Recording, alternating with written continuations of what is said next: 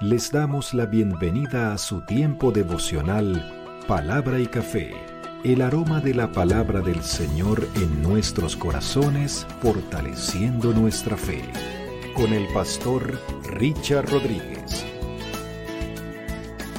Por R12 Radio, más que radio, una voz que edifica tu vida. Bienvenido. Para hoy, mis amados, para hoy en palabra y café dice de la siguiente manera, Señor, tú das fuerzas al cansado y consuelo.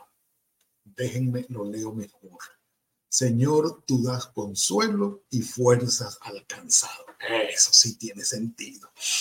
Mis amados, estamos en plena temporada, en plena temporada de A ti cantaré mientras vivas Estamos eh, revisando las canciones explícitamente puestas por el escritor sagrado en la palabra del Señor, eh, calificadas como canciones, como cánticos, y nos estamos dando, o en medio del privilegio, el gusto, dándonos el gusto de revisar los cánticos del, del siervo.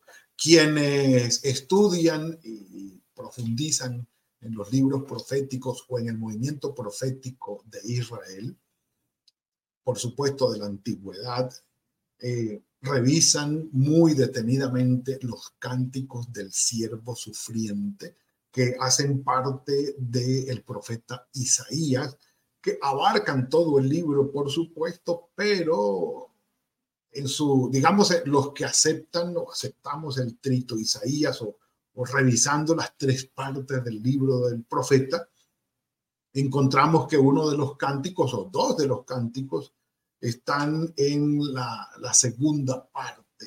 Tres de los cánticos están, las, cuatro de los cánticos están en la segunda parte. Es decir, desde los capítulos 40 al 55. De manera que el Señor nos lleva de su mano para revisar estos cánticos del siervo que están directamente dirigidos o interpretados, entendidos a la luz de nuestro Señor Jesucristo. Y corresponde hoy el tercer cántico, el cántico número 3, el, penúltimo de ellos que está en el capítulo 50 del profeta Isaías, versículo 4 en adelante. Pero, pero, por supuesto, antes de la lectura eh, de parte de texto sagrado, yo quiero que revisemos esto para que nos ubiquemos un poco en lo que es el cántico como tal. Dice el comentario de la Reina Valera del 95, Isaías 50 del 4 al 9, eh, entendiendo que ya los versículos 10 y 11 que hacen parte del capítulo, pues no entran dentro de la calificación del cántico como tal, pero los vamos a ver también. Dice, este es el tercero de los cuatro cantos del siervo sufriente. De nuevo, el siervo se refiere a su misión profética y expresa su confianza en la ayuda divina. Ya lo vamos a ver, versículo 7 al 9. Esta misión consiste en anunciar la palabra que ha recibido del Señor, que ahora son palabras de consuelo para el cansado. Además, se acentúa el aspecto doloroso de la misión. Ya no se trata solamente de la duda sobre el éxito de sus esfuerzos, ¿sí? que está en el cántico número dos, sino de una abierta hostilidad que llega hasta la agresión física. Ya lo vamos a ver.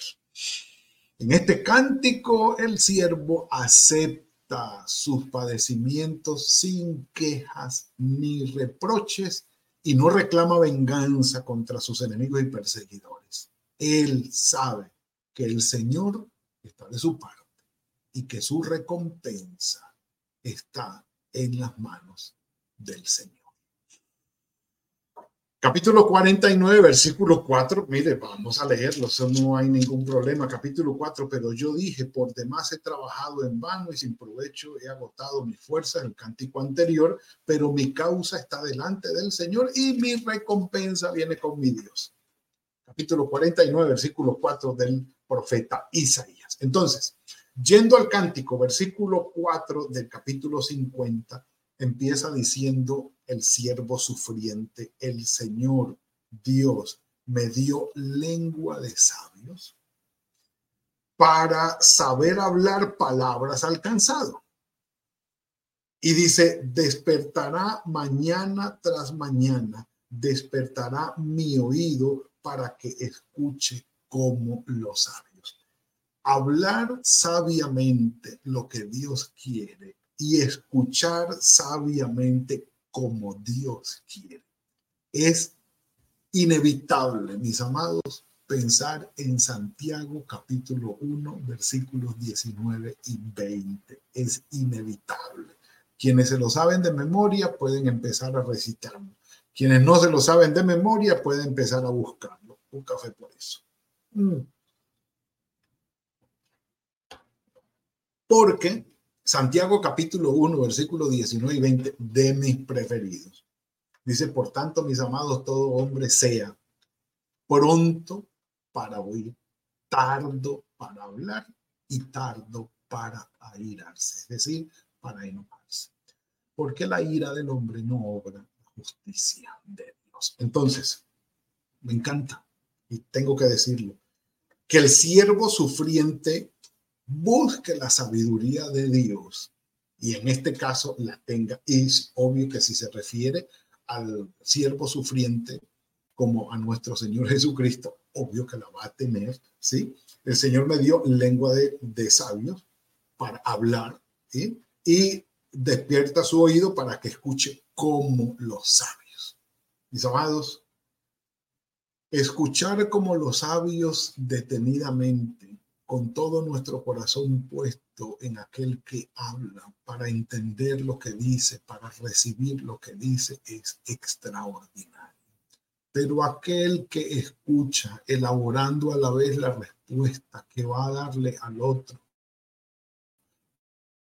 para de alguna manera salir eh, vencedor o airoso en alguna contienda que se tenga de manera oral, no es sabio porque nada mejor como recibir las palabras con todo lo que son las expresiones faciales, con todo lo que son las expresiones corporales, es decir, el lenguaje no verbal de aquel que habla, para escucharlo, para saber qué siente, qué está diciendo realmente.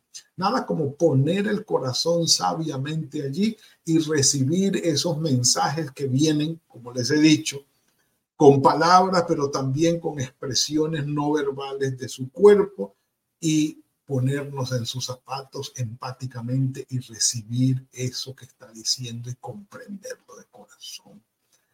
Aquel que sabe guardarse de esta manera y además controlar sus emociones frente a lo que está recibiendo, se le puede decir que tiene inteligencia emocional, pero hablando de la palabra del Señor, estamos en un aspecto de la inteligencia espiritual. Si usted no la conocía, se la presento.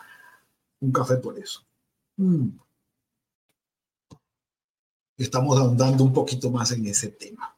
Pero sigue el siervo del Señor diciendo, Dios el Señor me abrió el oído y yo no fui rebelde, ni me volví atrás. Di mi cuerpo a los heridores. Aquí está la abierta hostilidad de la que hablamos. Y mis mejillas a los que me mesaban la barba. Y sí, e, es un término raro, no, no es arcaico, no, no podemos decir que es arcaico el, el verbo mesar, de, de, mesa, con ese, mesar. El verbo mesar viene de arrancar, viene de, de alar y de quitar. Entonces, Mesar la barba es arrancar la barba con la mano. Bueno, los que sabemos eso, bueno, los que trabajan, no los que trabajan, los que hacen su depilación o los que se, se quitan sus vellos, saben lo que eso significa. Ahora imagínense alguien que a puño limpio y a apretones y a tirones le arranquen la barba de su cuerpo, de su cara.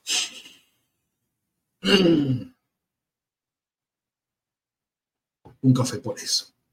Era así, por supuesto, una costumbre en la antigüedad, en el Israel antiguo, para castigar a los blasfemos, a aquellos que eran infieles o desobedientes o pecadores en extremo, era uno de los castigos, ¿sí? aparte de los escupitajos, de los golpes, de las bofetadas, de los latigazos que fueron ya de otra cultura, por ejemplo la romana, muy de los judíos y del cercano oriente antiguo era arrancarle la barba a tirones a los hombres. Por supuesto, esto terminaba en sangre y supremamente doloroso.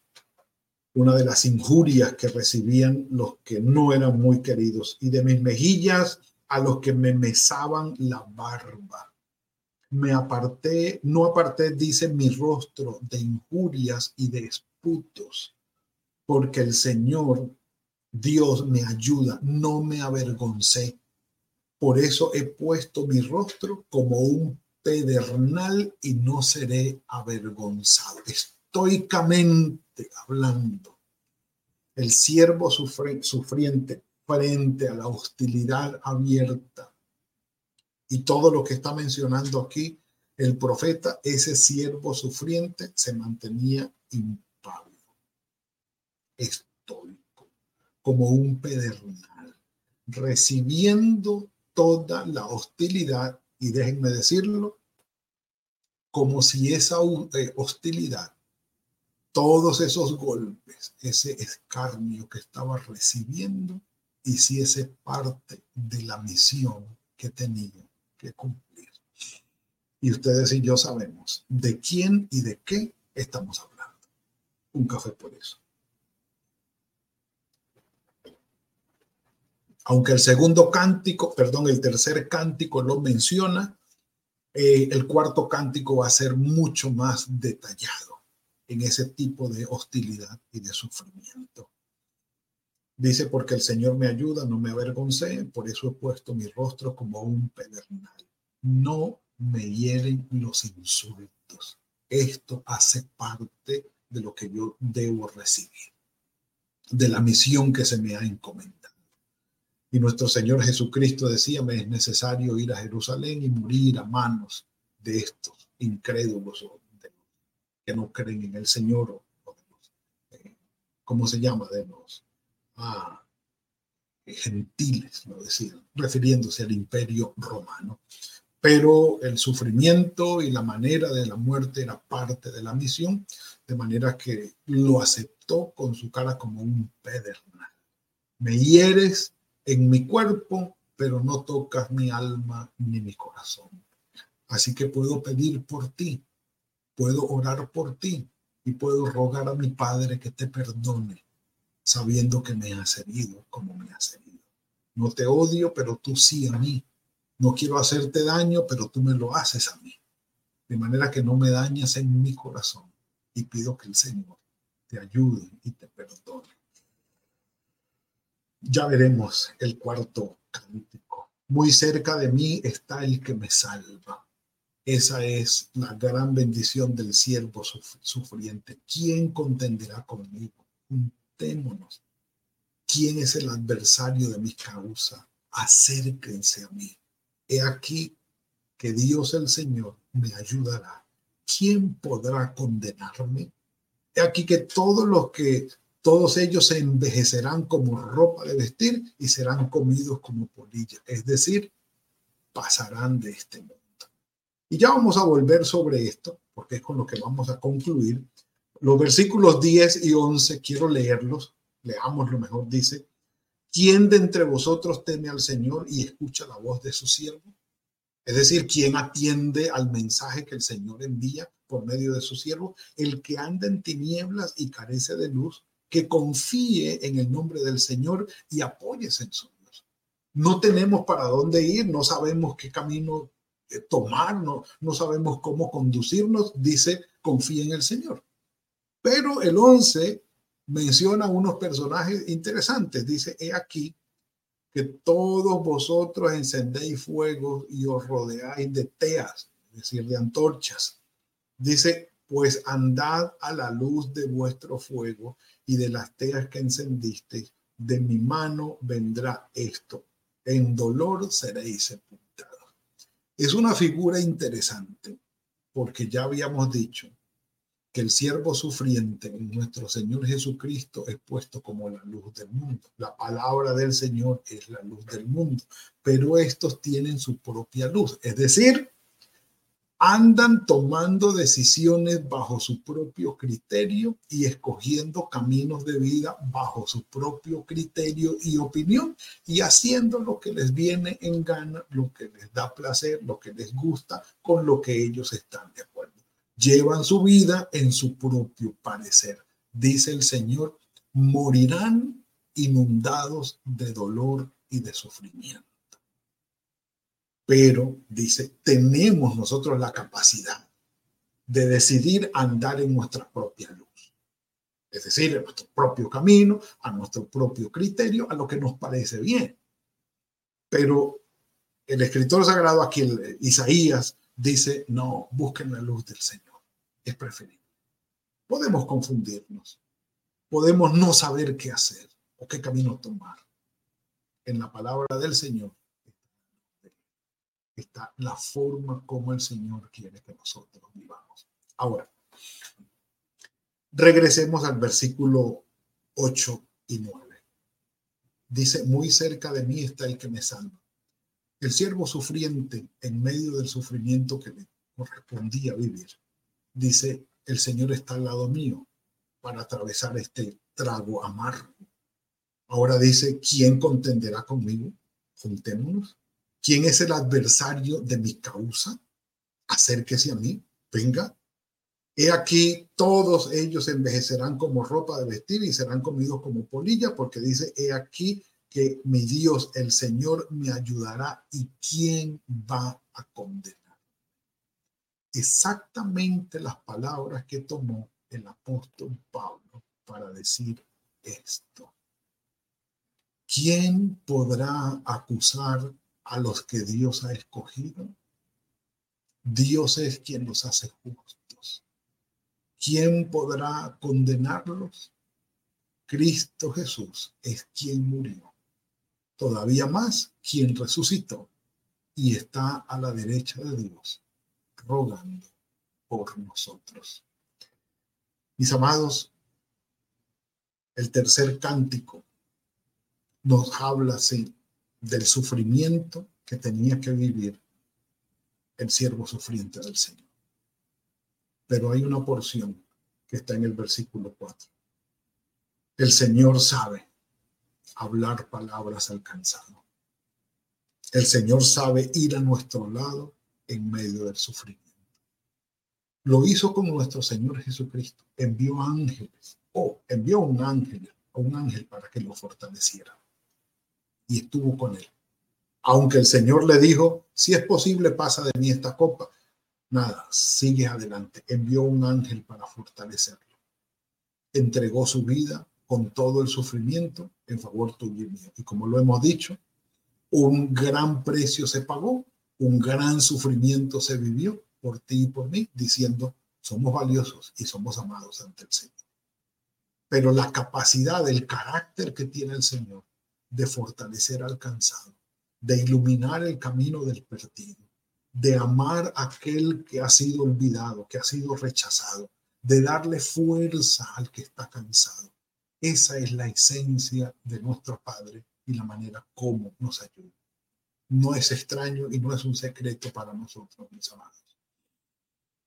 La vida es fuerte, ruda y nos abruma muchas veces tenemos muchas veces ganas de renunciar, pero el Señor viene en nuestra ayuda y fortalece nuestra vida, nos da fuerza como cansados, ilumina nuestro camino, nos da una nueva misión, nos da nuevo sentido de vida, nos inyecta una fuerza importante, como que vuelve y desde las entrañas nuestras renace ese llamado, esa tarea, esa misión, eso que el Señor quiere que nosotros hagamos y la fuerza y la presencia de su Espíritu Santo nos dice, vamos adelante, que yo estoy contigo.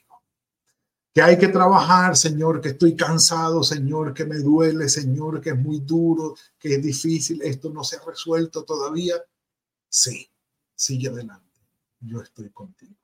Todavía, como dijo Pablo, no hemos llegado al nivel del sufrimiento de nuestro Señor Jesucristo por vivir de acuerdo como Él quiere que lo hagamos. Así que su espíritu siempre nos fortalece. La vida nos trae todos estos tipos de sufrimiento. Pero el Señor sigue estando con nosotros. Confiemos en Él y esperemos en Él y que las cosas, aunque vayan mal, nunca dañen nuestro corazón y nuestra confianza Confiemos y esperemos en Él, que Él es bueno. Padre, gracias por esto que nos has dado hoy. Tu palabra siempre es pertinente y vivimos, Señor, en un mundo quebrado, despiadado, dañado, pero tú nos guardas y nos proteges en el sello de tu Espíritu Santo que nos has dado. Gracias por esto, Padre Santo. La salvación que nos has dado en tu Hijo Jesucristo nos da una nueva vida, un nuevo sentido de vida. Nos lleva cada día algo nuevo. No permitas, Señor, que lleguemos a tomar decisiones bajo nuestra propia opinión y a vivir bajo nuestro propio camino. Ten misericordia de nosotros y ayúdanos, Señor. Muéstranos tu voluntad y guíanos como lo haces, amorosamente y lleno de misericordia. Encomendamos en tus manos esta semana, Señor, este día. Guárdanos, guíanos, llévanos de tu mano. Y tu amor y tu misericordia nos alimente, nos fortalezca, nos consuele, nos acompañe. En el nombre de tu Hijo Jesucristo. Amén.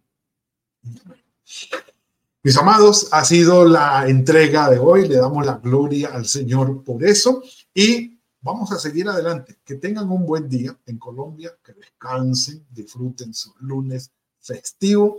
Lo demás, buen trabajo, buen tiempo, fructifiquen, que el Señor fructifique el trabajo de sus manos, que los guarde y los bendiga. Y nos veremos mañana, si el Señor lo permite, en otra entrega de palabra y café. Que el Señor nos bendiga. Gracias por compartir con nosotros este espacio de palabra y café. Hasta una próxima oportunidad por R12 Radio. Más que radio, una voz que edifica tu vida. Que Dios les bendiga.